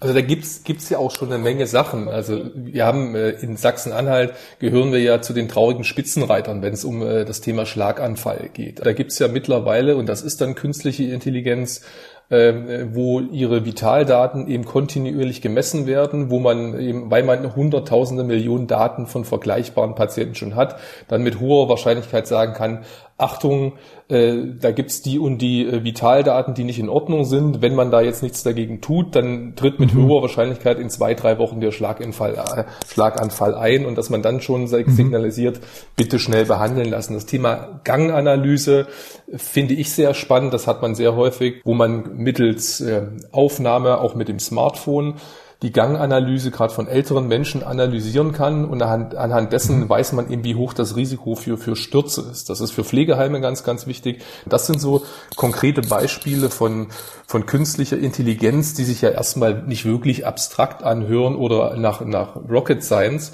Aber das sind so Punkte, wo auch der Bürger für sich dann sieht, äh, ja, das, das ist doch sinnvoll. Und wenn man das noch unterstützend im System äh, stärker etablieren könnte, dann glaube ich, haben wir auch für andere Dinge. Also Stichwort äh, Patientenbetreuung, mehr Pflege am Bett, viel, viel mehr Zeit. Und die, die das machen sollen, haben dann eben auch die Kapazitäten dafür. Das ist das, was ich meinte, ne? KI möglichst konkret äh, beschreiben, eine klassische Anwendung beschreiben. Ich würde gerne mal einen Schritt weiter gehen. Sie hatten, ähm, Herr, Herr Sorge, Sie haben gerade ein Beispiel genannt, irgendwie, äh, das auch, glaube ich, im Abschlussbericht vorkommt. Ein anderes war noch sozusagen, dass man anhand der Sprache erkennen kann, ob Alzheimer, äh, eine Alzheimer-Erkrankung vorliegt oder sich anschickt äh, zu kommen. Äh, ein anderes Beispiel, das war mir total neu, was Sie in dem Abschlussbericht zitieren, die Health, den Health Map Service von einem Krankenhaus in Boston und die Gesundheitsplattform Plattform Blue Dot aus Kanada. Die werten wohl beide permanent fremdsprachige Nachrichten aus, wissenschaftliche Netzwerke für Tier- und Pflanzenkrankheiten und Meldungen offizieller Stellen. Und diese beiden Systeme haben an den letzten beiden Dezembertagen 2019 vor Viren unbekannter Herkunft gewarnt. Da gab es zu der Zeit noch nicht mal eine Quarantäne in China. Also da war eine Warnung da. Das ist erstaunlich, wusste ich bisher nicht, habe ich im Abschlussbericht gelernt. Ähm, aber sozusagen bei uns hat es ja noch ein bisschen länger gedauert, dann, bis man darauf reagiert hat. Ich glaube in Amerika und in, in Kanada auch. Selbst wenn es so eine Warnung dann gibt, nehmen wir die gerade ernst genug? Trauen wir den System vielleicht doch noch nicht so ganz über, die, über den Weg? Das ist eine Frage der Einschätzung tatsächlich, ähm, weil wir so überflutet werden mit, mit Informationen beziehungsweise Daten jeden Tag, dann die richtigen Daten zu selektieren. Ähm, das ist tatsächlich eine Forschungsaufgabe. Das findet im Übrigen in der Wissenschaft schon statt, weil am Tag unendlich viele wissenschaftliche Artikel veröffentlicht werden. Und da gibt's also eine KI-Anwendung, die diese ähm, auf äh, entsprechende Basswörter äh, durchsucht und personalisiert anderen Wissenschaftlern zur Verfügung stellt. Und so eine Information über ein unbekanntes Virus am Ende der Welt oder was auch immer äh, bedeutet, bedeutet natürlich, ähm, dass man äh, erstmal abschätzen können muss, wie ernst muss ich das nehmen. Und da kann es, äh, wenn es dazu kein, also wenn das sozusagen eine einmalige Information bleibt, äh, das kann schon irgendwo hängen bleiben, das ist völlig klar. Aber wir haben ja jetzt gelernt. Ja, aber das ist, glaube ich, dass äh, der Punkt ist eben tatsächlich, ich meine, in der Vergangenheit war es ja in der Regel immer so, dass ein Radiologe, der äh, mehrere Jahrzehnte äh, als Arzt, als Radiologe gearbeitet hat, natürlich, weil er, ich sage jetzt mal, 50.000 CT-Bilder gesehen hat, dann sagen kann, ja, mit hoher Wahrscheinlichkeit ist das gut oder bösartig. Wenn Sie aber ein System haben, das anhand dieser Annahmen Millionen von Bildern auswerten kann und dem Radiologen dann die Info gibt, Achtung, bitte da mal genauer hinschauen, äh, weil das könnte bösartig sein, dann ist das für den ja auch eine Entlastung. Und das Thema Anwendungsbeispiele, digitale Möglichkeiten, das ist das, was mich momentan bei der Corona-App so beschäftigt, aber auch ärgert, dass wir im Grunde äh, eine Möglichkeit hätten, auch beispielsweise über die Einbindung der Gesundheitsämter äh, diese Daten äh, zusammenzuführen, auch anonymisiert zusammenzuführen, um dann auch vor Corona zu warnen oder zu schützen. Und das Problem an dieser App ist ja momentan nicht, dass sie nicht funktioniert, sondern dass wir durch diese ja, Datenschutzdiskussion, wo wir aber keine Rechtsgüterabwägung machen. Das heißt, äh, was ist es uns wert, dass wir uns im, im Leben normaler wieder bewegen können, wenn wir beispielsweise äh, diese App nutzen würden und die Daten auch äh, sinnvoll genutzt werden können, die da aggregiert werden, äh, haben wir auf der einen Seite und andererseits ist diese App aber so downgegradet, muss man ja sagen, dass ich ja eigentlich kaum was machen darf und deshalb auch ja nur bedingt äh, ja, den, den Mehrwert erzeugen kann. Was ist denn Ihre konkrete Forderung dazu der App? Ja, wir haben ja äh, am Anfang, äh, die ist, jetzt, ist ja eine Tracing-App, die ja quasi über die Abstandsmessung Bluetooth auf den jeweiligen Geräten der Nutzer, die eben eine gewisse Zeit, äh, einen gewissen Mindestabstand unterschritten haben, anonymisierten ID auf dem Gerät speichert. Also da ist nicht nachverfolgbar, wer das war und so weiter. Aber man könnte ja beispielsweise das schon erweitern. Das ist ja auch eine Forderung der Gesundheitsämter, dass man zumindest an diese äh, anonymisierten IDs äh, viel einfacher eine Warnung schicken kann. Das ist ja jetzt so, dass quasi, wenn jemand positiv getestet worden ist, dann kriegt er einen QR-Code oder einen Code und diesen Code kann er in der App eingeben und dann wird von, von der App quasi auf seinem Telefon an äh, die äh, gespeicherten IDs, die, wo er nicht weiß, wer das ist, eine Warnung geschickt. Also sie kriegen dann auf dem Smartphone eine Warnung, Achtung, sie hatten Kontakt zu einem Corona-positiv getesteten. Aber was derjenige dann mit dieser Information macht, das äh, ist ja nicht mehr äh, überprüfbar. Das heißt, ob der dann äh, zum Arzt geht, ob der sich testen lässt, weiß keiner. Und insofern ist es viel, viel sinnvoller, wenn man dann zumindest äh, äh, anonymisiert auch zahlenmäßig den Gesundheitsämtern Informationen zukommen lassen könnte, wie viele laufen denn dann beispielsweise durch die Gegend, die, die eigentlich positiv sind. Ich glaube aber so, wenn ich richtig verstehe, den Gesundheitsämtern, die haben noch gerade ein Problem, die Kontakte nachzuverfolgen. Das würde denen ja nicht helfen. Das wäre einfach nur eine Zahl dann sozusagen. Dann wüsste man, okay, jetzt in Magdeburg oder in Halle gäbe es noch Leute, die möglicherweise infiziert sind. Ne? Also es würde sozusagen den, die Kontaktverfolgung nicht einfacher machen. Das bliebe trotzdem, oder? Na gut, die, die Kontaktverfolgung wäre insofern schon einfacher, weil ich ja bei demjenigen, wenn der diese App nutzen würde, zumindest anonymisiert an die äh, Kontakte, die mit, also die Leute, mit denen er Kontakt hatte, natürlich anonymisiert eine Information schicken könnte, was ja momentan über die Gesundheitsämter in der Form nicht möglich ist. Also derjenige geht zum Test. Ach so, jetzt Moment, jetzt muss ich nachfragen. Sie meinen sozusagen, dass das Gesundheitsamt das Gesundheitsamt in Halle oder Magdeburg einen Knopf drückt und sagt, pass auf, die Leute, von denen wir jetzt über diese App glauben, glauben, dass sie infiziert sind, kriegen von uns akut aus Halle oder Magdeburg nochmal eine Nachricht. Das meinen Sie? Na, wenn zum Beispiel derjenige, der sagt, ich habe Symptome, geht dann zum Gesundheitsamt, geht zum Arzt, lässt sich testen, Ergebnis ist positiv und dann bekommt er einen Code. Aber was der dann letztendlich mit diesem Code macht, das entzieht sich ja dann völlig der, der Kontrolle oder der, der, des, der Kenntnis. Das Gesundheitsamt weiß also nicht, ob ein positiv getesteter äh, zumindest äh, anonymisiert äh, die informiert hat, die auf seinem Telefon gespeichert sind, diese anonymisierten IDs. Also wenn er das nicht macht, ja, dann ist das halt so, dann laufen die anderen trotzdem durch die Gegend. Und äh, insofern wäre es ja durchaus sinnvoller, dass die dann zumindest automatisiert äh, eine Information bekommen, Achtung, du hattest Kontakt zu jemandem, der Corona-positiv ist, ohne dass ich jetzt weiß, wer das war, wann das war und so weiter. Das ist aber die Aufkündigung äh, des ursprünglichen Konsens zu der Corona-App. Ja. Und ich verstehe es immer noch nicht. Sie wollen, dass das Gesundheitsamt ähm, ja. dann die Meldung auslöst. Also wenn man nicht sicher ist, okay, derjenige macht das selbst und löst die Meldung aus, sondern dass das Gesundheitsamt das dann macht. Das ist doch aber lösbar, indem man demjenigen, und das ist, wir haben gestern gerade im Ausschuss Digitale Agenda ähm, genau über diese aktuellen Entwicklungen um die Corona-App äh, uns informieren lassen. Und dort ist ganz klar von Seiten des Vertreters des Ministeriums für Gesundheit äh, gesagt worden, äh, den Datenschutz herunterzuschrauben da muss ihm erstmal jemand erklären, aus der gegenwärtigen Situation heraus, wo das bessere Ergebnis entstehen sollte. Das Problem ist doch, dass die Leute zurzeit, da haben Sie recht, die App meistens passiv verwenden. Und wenn ich aber eine Information bekomme und ich gehe zum Gesundheitsamt, dann wurde gestern klargestellt, dass oftmals weder Zeit noch entsprechende, ähm, entsprechendes Wissen auch bei Ärzten vorhanden ist, dass hier beraten werden muss nach dem Motto, jetzt müssen Sie aber selber aktiv werden. Und äh, bei, der, bei dem Test selber müssen Sie sozusagen analog auf einem Zettel ankreuzen, äh, dass Sie damit einverstanden sind, dass die Information geht und so weiter. Also da ist in dem Umfeld der äh, App einiges äh, unklar und fehlen auch Informationen, fehlen auch Aufklärung. Und das erschwert sozusagen den Effekt, den diese Corona-App jetzt haben kann. Wenn wir jetzt Funktionen erweitern, wir haben jetzt aktuell 21,4 Millionen Leute, die das Ding runtergeladen haben, ähm, dann äh, steht genau die Befürchtung, aha, aus einer Tracing-App wird jetzt eine Tracking-App. Ob das stimmt oder nicht, sie haben einen Vertrauensverlust. Deshalb sage ich, es ist also das wäre kontraproduktiv. Und genau das ist, das ist ja leider der Elefant, der dann immer im Raum steht. Auf ne? der anderen Seite kriegt ja Herr Sorge so ein bisschen Unterstützung von dem Deutschen Ethikrat, ne? Von der Frau, von der Frau Büchs.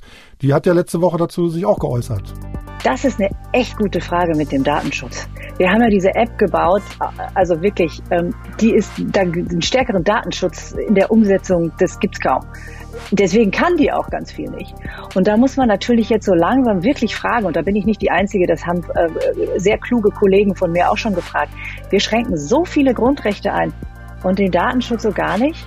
Bei dem sind wir also bis auf Punkt und Komma extrem präzise. Ich glaube, ähm, da gibt es inzwischen auch aus ethischer Perspektive wirklich gute Argumente zu sagen, also ihr lieben Leute, vielleicht können wir da ein bisschen bisschen zurückhaltender sein mit dem absolut perfekten Datenschutz und dieser App noch die ein oder andere Funktion dazugeben, dass sie zumindest mal an die, an die, an die, an die Gesundheitsämter melden kann. Das kann die ja auch nicht. Die ist ja überhaupt mit nichts verbunden. Also Finde ich auch gut, dass wir da in Deutschland einen starken Datenschutz haben. Aber ich glaube, da haben wir vielleicht doch, da haben wir ein Potenzial mit Blick auf die ganzen anderen Grundrechte, die wir einschränken, noch mehr Hilfe aus dieser App zu holen, wenn wir da ein bisschen äh, sozusagen runterregulieren.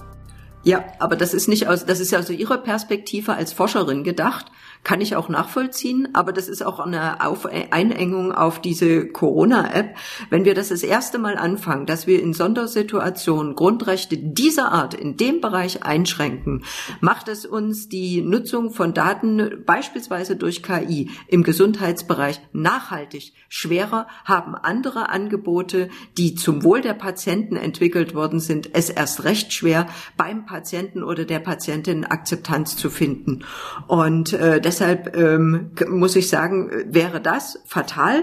Und wie gesagt, da muss es auch erstmal ein besseres Ergebnis tatsächlich geben. Und jetzt ist diese Corona-App vor allem dazu gedacht, ähm, Infektionsketten zu beenden beziehungsweise nicht neu entstehen zu lassen. Ja, aber ich, ich glaube schon, dass das natürlich immer diese, ich will es nicht sagen, eine, Zir äh, eine Zirkelargumentation ist, aber es wird eben gesagt, na ja, wir, wir, wir dürfen jetzt mit den Daten nicht zu viel machen, weil das äh, die, die, die sinnvollere, in meinen Augen, Nutzung von Daten wird die ja nicht zu einem besseren Ergebnis führen.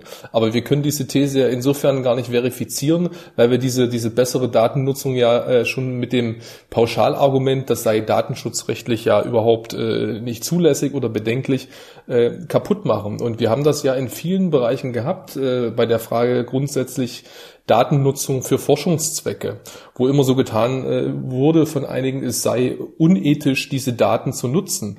Und der Ethikrat hat ja dann äh, vor Jahren in der Stellungnahme ganz klargestellt, dass es eher unethisch ist, solche Daten eben nicht zu nutzen, weil dann Patienten neue Therapieansätze vorenthalten werden, weil äh, bessere Behandlungsmöglichkeiten nicht äh, eröffnet werden.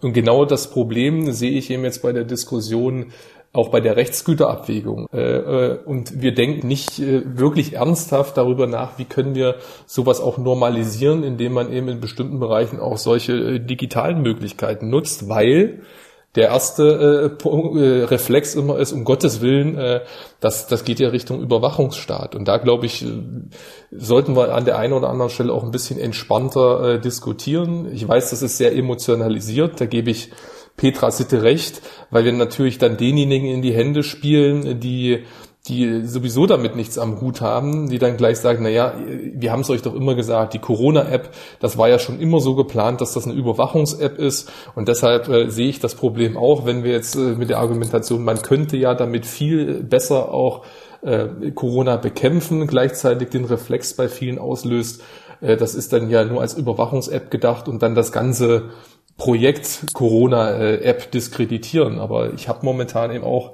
äh, da kein Allheilmittel, wie wir da auch gesellschaftlich ein bisschen äh, entspannter diskutieren und dann eher chancengetrieben bei solchen Sachen äh, sprechen. Vielleicht ist ein Grund auch, dass es praktisch 17 Datenschutzbeauftragte in Deutschland gibt. Ne? Jedes einzelne Land hat einen. So, Stefan, du sitzt mit dem gezückten Bleistift da ne? und hast irgendwie eine Strichliste geführt. Ich habe eine Strichliste geführt. Ich komme aber nur auf einmal. Ich glaube, Tino Sorger hat das Wort nochmal gesagt. Das Böse. äh, Frau Sitte bin ich mir jetzt nicht so sicher. Aber ich würde sagen, du hast es ja schon eingeläutet. Wir kommen langsam zum Schluss. Eine ganze Menge, aber ich habe trotzdem noch eine Frage, habe ich noch, Marcel. Vielleicht an beide, was denn für Sie so eine KI-Form wäre, die dringend auf den Weg gebracht werden müsste. Haben Sie da eine Idee?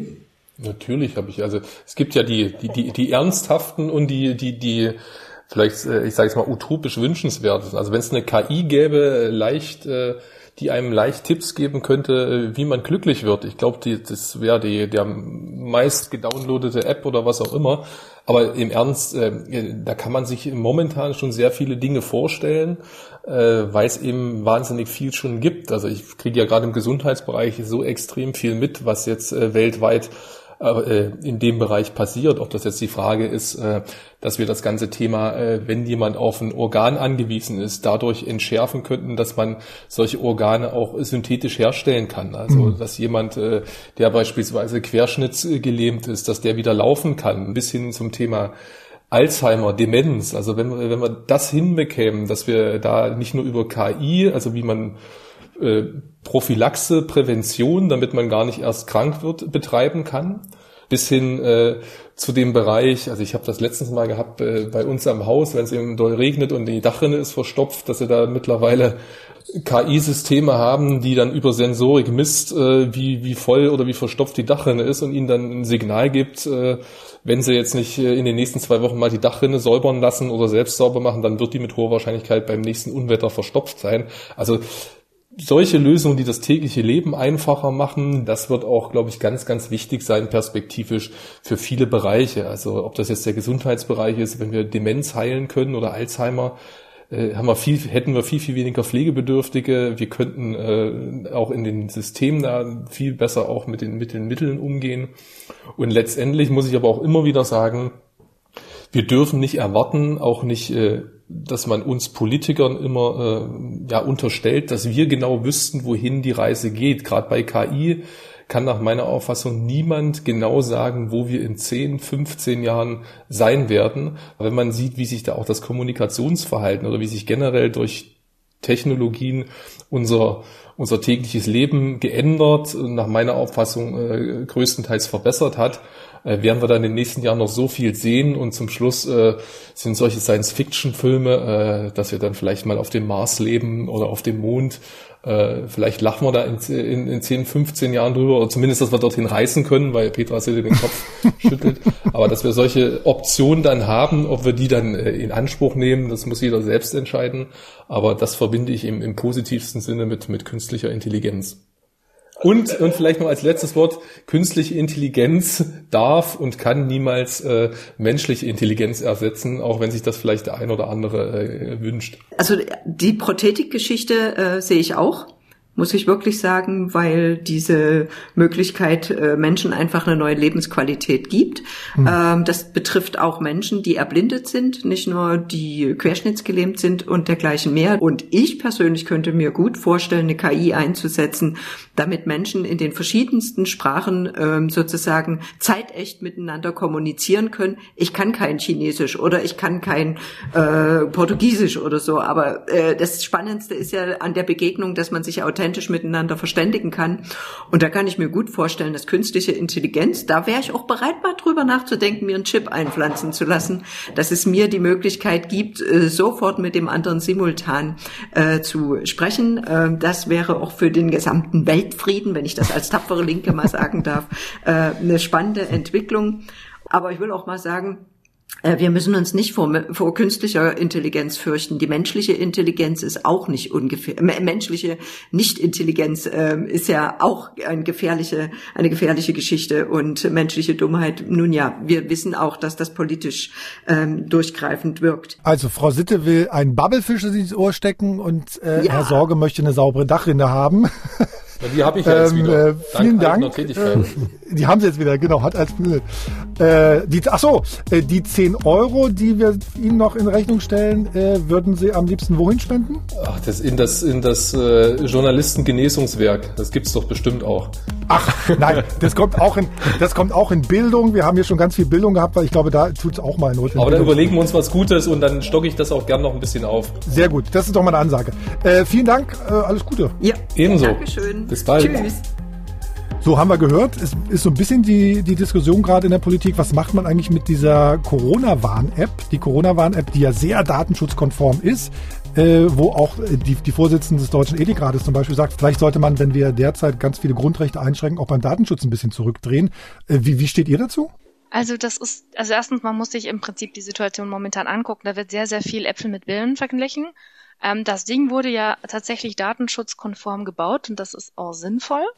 Ähm, und gerade irgendwie, wenn, wenn ich Leute mal ermutigen möchte, das irgendwie auf ihrem ähm, App, also quasi ihre, die App ständig anzuhaben, Bluetooth ständig anzuhaben, das mit sich rumzutragen, da haben wir auch ein großes, also das, das wollen wir niemanden verpflichten, da haben wir eine große ähm, Verantwortung, denke ich auch. Und die wurde dem Ganzen gerade da auch, ähm, also da, da hat man ja verschiedene Audits auch nochmal gemacht und gibt es also wirklich auch einschlägige Experten, die ihre Meinung dazu gesagt haben und sagen, das Ding ist auch äh, datenschutzkonform und so, dass man das auch wirklich benutzen kann. Und das ist eine große Errungenschaft, das war ein ziemlicher Kampf. Und wenn man das überhaupt mal hinbekommen hat, jetzt quasi wieder den Rückzieher zu machen und zu sagen, ja, ja, ja, ja, Moment, aber Ähm, das Problem ist immer, sobald ich Daten sammle, gibt es Begehrlichkeiten und die können so gut und schön begründet werden, wie sie sein wollen. Aber wir haben sowas wie Grundrechte und die haben momentan schon massiv äh, Schwierigkeiten, weil wir das wissen, infektionsschutzrechtlich passt das auch alles so. Ähm, aber ähm, äh, sag mal so, ich, ich finde, die Probleme der Gesundheitsämter gerade, auch mit der Nachverfolgung, ist vor allem auch ein Personalproblem und das ändert jetzt die, die App halt auch nicht. Ne? Also ähm, wird in sehr, sehr viel mit Äpfeln mit Birnen an der Diskussion äh, ver verglichen. Deswegen mh, hm, wäre da jetzt in keinster Weise eine Freundin dieser Geschichte. Also ganz kurz, ich denke einmal, ähm, viele Labore sind noch gar nicht angeschlossen, das ist zumindest das, was man, was man hört. Und ähm, viele Tests sind halt nicht maschinell durchgeführt. Und ich denke eher, also wenn man dann nach Bayern schaut oder wo 40.000 Tests, wenn ich richtig informiert bin oder war, ähm, etwas, naja, nicht ganz so richtig getestet wurden, das ist eher das Problem. Also das jetzt auf den Datenschutz und Datenschutz aufzuweichen, halte ich extrem konträr. Das ist also das, was nicht funktionieren kann und sollte. Ich glaube auch, wir sollten lieber okay. überlegen, wie Haben wir, wir die Technologie einsetzen, um die anderen Probleme dieser Corona-Kette mehr oder weniger mit Technologie intelligent zu lösen. So Sachen brauchen wir und nicht irgendwelche, sagen wir mal, so ein bisschen halbgaren Diskussionen ähm, ähm, ich glaube, es ist irgendwie dann halt mal machen. Ne? Also das ist ja genau das, was, was Deutschland so ein bisschen fehlt und wo ich auch sage, da kämen wir jetzt auch für eine Region mit vielen möglichen äh, Benefits daher, wenn man halt mal macht, mal ausprobiert, mal schauen, ähm, was geht und dann gerne aber eine größere Diskussion, wie wollen wir denn das jetzt genau haben als Überprüfung. Und jetzt gerade ist eigentlich eine Möglichkeit da, an vielen Punkten auch Sachen auszuprobieren, die man vielleicht technologisch auch unterstützen kann. Und genau da wieder als, äh, sagen wir mal, KI als Freund und Helfer und nicht irgendwie als der irgendwie, ähm, ja, zusätzliche Grundrechtseinschränkungen. Genau, danke Doris, nochmal zurück zu KI, genau. Äh, und du hast auch schon, wir haben über Personalmangel gesprochen. Ich glaube, der Personalmangel gibt's ja auch in, in, im KI-Bereich, ne? die Fachkräfte, die da, die da nicht da sind oder die im Zweifelsfall in den USA in China arbeiten. Ähm, der Vorsitzende im KI-Ausschuss im Europäischen Parlament, der sagt tatsächlich, jawohl, wir haben den Anschluss verpasst. China und die USA sind weiter, aber wir können das schaffen. Größte Herausforderung, sagt er tatsächlich, Fachkräfte fehlen. Die sind eben alle in USA oder China. Äh, teilt ihr diese Einschätzung? Ähm, Fachkräfte sind weltweit. Also nicht bloß USA und China. Also ähm, für unser Unternehmen in Magdeburg haben wir ähm, viele Fachkräfte around the world geheiert und auch nach Magdeburg importiert. Und die leben auch da und sind auch happy. Ähm, es ist halt eine Frage eher des, des Enthusiasmus, wie man die Leute findet. Wir in Deutschland haben ein Problem, was heißt, ja, doch ein Problem, gerade im Bereich der Mitarbeiterbeteiligung, das nicht nur Startups betrifft, sondern jedes Unternehmen eigentlich, was seine Mitarbeiter gern beteiligen möchte. Ähm, das sind Dinge, die müssten oder die müssen politisch angegangen werden, Grundsatzänderungen in den entsprechenden Steuergesetzen vorgelegt etc. pp, um dort natürlich noch mehr Fachkräfte anzu, anzulocken. Wir haben, wie gesagt, in Europa eins, und das ist, das darf man nicht verkennen, wir sind unheimlich stabil. Dinge wie in den USA mit Trump zwei Tage vor der, vor der Wahl, dass sich Washington zunagelt und hofft, dass keine Massenunruhen entstehen, äh, gibt's hier nicht. Und das ist ein Punkt, viele Entwicklerinnen und Entwickler sind sehr stark von dieser Idee angetan. Das Einzige, was wirklich noch ein kleines Hin ein kleines Hindernis ist für ähm, gerade amerikanisches Personal, ist halt die Verdienstmöglichkeiten. Also da ist wirklich, da geht es auch weniger drum, ob sie jetzt ähm, ähm, sechsstellige Beträge im Jahr verdienen. Es geht mehr darum, wie kann ich mich beteiligen. Mhm. Und gerade ähm, die Startup-Kultur außerhalb von Europa bezieht sich genau darauf, dass man Leute oder dass Leute in ein Unternehmen sehr frühzeitig einsteigen, sehr viel Energie reinstecken, dann auch beteiligt sind und dann natürlich, wenn ein, ein IPO oder ein, ein Kauf ansteht, dann darüber partizipieren. Alex, wie war denn dein, was war denn dein Anlass, wieder nach Europa zurückzukommen? Ähm, ähm, zwei Dinge. Also einmal ähm, war es ein interessantes Angebot von E.ON, in die Energiewelt einzusteigen und dort ähm, nachhaltig zu verbessern. Und das Zweite, das war genau der Punkt, dass Trump kurz vor der Wahl stand und man merkte dann in den hm. äh, USA die Stimmung kippen. Und das waren halt die zwei Gründe eigentlich verstärkt in, in Europa Fuß zu fassen. Ich wollte noch irgendwie einschmeißen, ähm, naja, also gerade irgendwie, wenn du Digitalisierungskompetenz brauchst, bist du eigentlich auch nicht mehr so unglaublich äh, ja davon abhängig, was, also wo die Leute sitzen. Aber ähm, also ich merke das schon auch, also wie da Alex sagt gerade, also wo ich auf der Welt sitze, da gibt es auch natürlich unterschiedliche politische Situationen. Ich merke es zum Beispiel auch mit dem Gesundheitssystem, wo wir in Deutschland ja immer so schimpfen. Schaut dir das jetzt die Karte europaweit an. Ähm, äh, wo willst du am liebsten sein? Ne? Also da, da, da habe ich jetzt durchaus auch das niederländische System ist nach britischen Vor Vorstellungen reformiert. Frage nicht nach Sonnenschein. Also da, da merkt man dann auch an vielen Punkten wieder, wo man irgendwie gute mhm. Sachen hat, wo wir zwar immer ganz viel schimpfen, aber ähm, wo man dann auch wieder sieht, okay, da gibt es halt auch einfach nochmal Pfründe, die sind da zum Glück da und mit denen kann man dann auch einfach für eine längerfristige Perspektive auch einfach wieder äh, ja rechnen. Ne? Und dementsprechend, also einerseits Personal international anwerben, denke ich, ist kein Problem. Die können teilweise sogar international sitzen für virtuelle Teams. Wir sind eh gerade alle im Homeoffice. Zweiter Schritt, äh, ja, Ausbildung und ähm, also wir haben intelligente Leute. Das ist ja der Punkt. Also wir haben intelligente Leute, wir haben Unis, wir haben äh, coole Leute. Das Einzige ist, äh, in Deutschland wird jungen Leuten nichts zugetraut. Das ist so ein bisschen das Thema. Also ähm, wenn wir Aber da ein bisschen diese, sagen wir mal, Hidden Champions, also da sind gute Ideen in den Köpfen von Leuten in äh, Sachsen-Anhalt, da bin ich mega von überzeugt. Vielleicht trauen die sich nicht. Und vielleicht brauchen sie die Infrastruktur, um sich zu trauen und an Leute, die sie sich wenden können, um mal was zu versuchen. Aber das, die Ideen und die coolen Leute sind da definitiv da. Also da würde ich, äh, also Deutschland hat halt Haupt dieses, dieses, naja, wenn du nicht alt und weißen Bart hast, so, dann wird das schon schwierig. Ähm, das macht in, ist an anderen Ländern wirklich ein bisschen einfacher. Das ist das, was ich hauptsächlich so ein bisschen. Das erinnert mich so ein bisschen an so eine Diskussion, die ich vor ein paar Jahren mal geführt äh, habe. Da ist mir aufgefallen, also speziell hier in Sachsen-Anhalt, äh, dass man wenig junge Leute, die beispielsweise fließend Englisch sprechen, in den Verwaltungen eingestellt hat. Äh, das hat dann teilweise dazu geführt, äh, dass die Verwaltungen nicht richtig wussten, also jetzt mal auf Landkreisebene und so, wie man EU-Fördergelder beantragt. Äh, das war so ein bisschen so mein Eindruck. Also ist das, ist das so ein Problem in den Behörden? Also dass bestimmte Leute dann die jungen Leute ähm, nicht holen, weil den Leuten, die dann zu suspekt sind, weil die irgendwie zu neue Ideen haben, die einen überfordern dann? Ja, also ich glaube, diese Beharrungstendenz, haben wir noch nie so gemacht. Wo können wir denn dahin? Also das hat Deutschland schon. Also ganz ehrlich, in allen Bereichen, auch übrigens in der Automatisierungsindustrie sehr stark. Ähm, äh, was kommt ihr denn da mit neuen Ideen? Hör, so geht das nicht.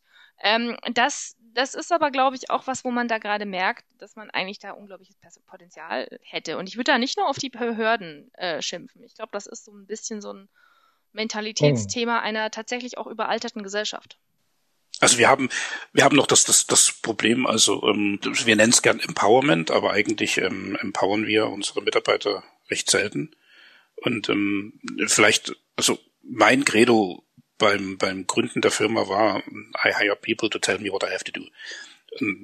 Das ist, das ist so eine Attitüde, die fehlt uns vielleicht auch im, im deutschen Raum. Junge Leute haben Ideen, Millennials haben, haben Ideen, die haben eine ganz andere Sicht auf die Welt und das sollten wir vor allen Dingen antizipieren und versuchen umzusetzen. Aber wie schon Doris sagte, das sind halt die alten, weißhaarigen, äh, weißbärtigen Leute, die dann da sitzen. Und ich habe einen weißen Bart, deswegen ist es ein bisschen ähm, eine Lächeln im Raum.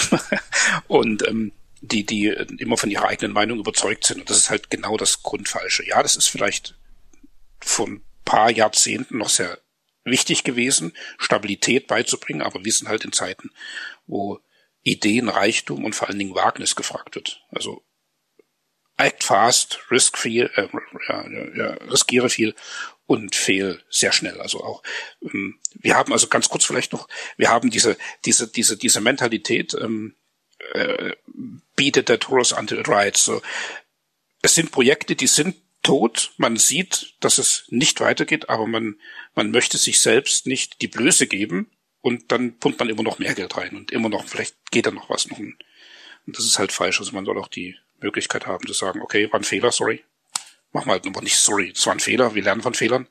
Also machen wir es nochmal und beim nächsten Mal wissen wir, dass wir es richtig machen müssen. Ich habe noch, bevor wir hier, bevor ich meine Strichliste äh, zähle, noch so zwei Gedanken, die mir neulich kamen beim Internet durchklicken, sozusagen beim Thema KI.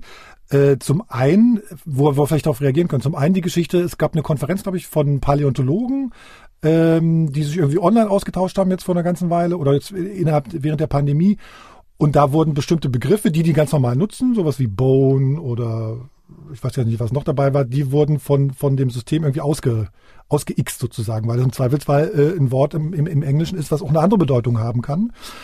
Ähm, also ist das was, wo man sich, da kann man sich in der ad hoc in der Situation ja nicht gegen wehren. Eine, ein Gedanke. Andere Geschichte, die ich gelesen habe, in den, ich glaube in Australien, genau, gibt es eine App oder mehrere Apps. Eine davon heißt zum Beispiel Amica, das ist ein Chatbot, äh, der bei der Scheidung unterstützt. Und die hat Finanzdaten von Scheidungen ausgewertet und sagt dann sozusagen, wie man Gerichtskosten sparen kann und die Kindervereinbarung dann organisiert am besten. Wenn ich sowas lese, bin ich immer so ein bisschen ratlos. Ähm, sind das sozusagen, Alex, die Anfänge von so einer Zweiklassengesellschaft, also reiche Menschen, die sich dann echte Menschen leisten können, die auch unmittelbar ansprechbar sind, und Ärme, die sich in Anführungszeichen nur Auto, was Automatisiertes leisten können? Ähm, ich würde das nicht auf ähm, arm und reich klassifizieren, sondern auf hm. ähm, Umgang. Also es gibt doch wahrscheinlich auch reiche oder, oder wohlhabende Menschen, die sich scheiden lassen möchten und die jetzt halt ähm, sich nicht mit dem Anwalt rumschlagen und sich dann gegenseitig ähm, in virtuellen Rooms ähm, den Rosenkrieg liefern, sondern indem man vielleicht sagt, ganz nüchtern betrachtet, was sind die Optionen, ähm, wie kriegen wir das am besten über die Bühne und da ist vielleicht so ein, so ein Chatbot vielleicht ja eher so beratende Tätigkeit, aber letztendlich sind es ja die Menschen selber, die ihre, ja, ihren Willen zu irgendwas zu tun ausdrücken. Das ist ja nicht so, dass eine AI jetzt kommt und sagt, du musst das jetzt tun. Ähm, und das Ausblenden von Worten, mhm. ähm, es ist sehr kritisch zu sehen. Also es ist eher schon so im Bereich Zensur. Mhm. Also solange Worte ähm, maskiert werden, ähm, aus welchen Gründen auch immer, ähm, ist es aber auch nicht okay, weil wie gesagt, der Mensch selber sollte immer noch entscheiden, ob er geblamed werden möchte oder nicht. Also wir haben ein Gehirn, wir haben, wir sind kognitiv, wir können das für uns selber sehen und ähm, wenn man sich halt ja, gedisst vorkommt, dann, dann muss man selbst lernen, eigentlich damit umzugehen. Ich meine, das ist eine, eine Sache, die gab es schon seit, seit die Menschheit existiert. Naja, vor allem bei den... schon die Steinzeitmenschen haben sich gegenseitig... Ja, vor allem bei den Paläontologen war ja das Problem, ist, wenn die sozusagen Pubic Bone sagen, dann meinen die halt ein Schambein, was sie halt ausgraben irgendwo, ne? Aber Pubic und Bone, das ist natürlich genau. im Amerikanischen dann oft dann, oh Gott, oh Gott, oh Gott, warum geht's da eigentlich, ne? Und da wird ja sozusagen die Kommunikation erschwert. Da ist ja nicht nur einfach sozusagen was ausgeixt, man kann sich denken, was da gemeint ist, sondern da versteht man den Gegenüber im Zweifelsfall gar nicht. Genau. Und das ist was, wo man sich in der Situation überhaupt nicht wehren kann. Also man kann, es gibt da in dem, in dem Fall nicht einen Schalter, okay, wir schalten die, die Technologie jetzt ein oder aus. Und das ist halt das Problem. Man muss dem Menschen, der das liest oder der, der das benutzt, die Option geben, möchtest du es lesen oder nicht. Ähm, äh, und im Bereich USA gibt's ja auch schon so ein bisschen so viele, viele Bias, also ähm, BH tragen, Bein und Achseln rasieren für, für Mädchen, aber ja keine Schwulen nach Hause bringen. Ähm, oder ähm, man fährt den Pickup-Truck mit 16, aber darf kein Bier trinken bis 21. aber man kann mit 12 schon äh, sich eine halbautomatische Waffe kaufen und ähm, Rehe erschießen. das ist halt sagen, also da würde ich jetzt auch nicht den, den Amerikanismus so weit rausziehen, sondern das ist halt so ein Punkt, wo man, wir sagen, das ist eine Chance für, für uns Europäer halt unseren liberalen Ansatz zu, zu sehen, um zu sagen, ja, es sind vielleicht in der zusammenhängenden Art Worte, die verletzend sein können, aber hey, bitte, lieber User, das ist auch deine Entscheidung, ob du es lesen möchtest. Und da sind wir auch wieder bei dem Gedanken, den auch Doris vorher sagte, wo, ähm, wenn wir gerade in der Corona-App Daten sammeln, so gut wie vielleicht die Intention ist, ähm, eine AI braucht keine personenbezogenen Daten. AI braucht viele Daten aus dem Environmental Behavior, das heißt also, wie man wie man sich verhält in, in, in großen Mengen, aber nicht die Daten, ob du jetzt eine Brille hast oder nicht. Also das ist der AI vollkommen wurscht, mal so gesagt. Sondern es geht darum, halt ähm, Modelle zu entwickeln, die ähm, uns als, als ähm, Betreiber einer AI hilft. Mhm. Vielleicht Entscheidungen zu treffen, vielleicht ähm, Möglichkeiten aufzuzeigen. Aber die Entscheidung, die trifft immer noch der Mensch. Äh, Doris, so, pass auf, dann zählen wir mal zusammen. Ich habe hier äh, vier Striche tatsächlich gemacht, aber einen kriegst, äh, kriege ich dir durchgestrichen wegen der Kapitalismus, wegen der Kapitalismuskritik. Wem würdest du das Geld zukommen lassen? Irgendwas, was äh, Digitalisierungsaufklärung an Schulen macht. Also, keine Ahnung, Chaos macht Schule oder. Jetzt, jetzt äh, doch, jetzt nochmal ein Strich dazu gekommen, ne? ja, okay, sorry. Nein, gar nicht. Fluchen darf man, aber Gut, hm, haben wir, haben wir, haben wir notiert. Äh, Doris, äh, vielen Dank. Und äh, liebe Leute, wenn ihr ein Thema für uns habt äh, oder ein Mensch oder eine Frage, Lob oder Kritik, immer her damit. digitalleben.mdr.de. Ach Mensch, Alex, du hattest einen Strich. Da, du sagst uns das dann gleich, wo dem, wem du spenden wirst, möchtest. Äh, vielen Dank an euch beide. Alles Gute bis denn. Okay. Danke. Also ich spende den an die Masse. Also da, wo alle hinspenden, da die 10 mit drauf. okay. Sehr gut. Bis dann. Okay. Bis dann. Ein Podcast von MDR Sachsen-Anhalt. Digital Leben.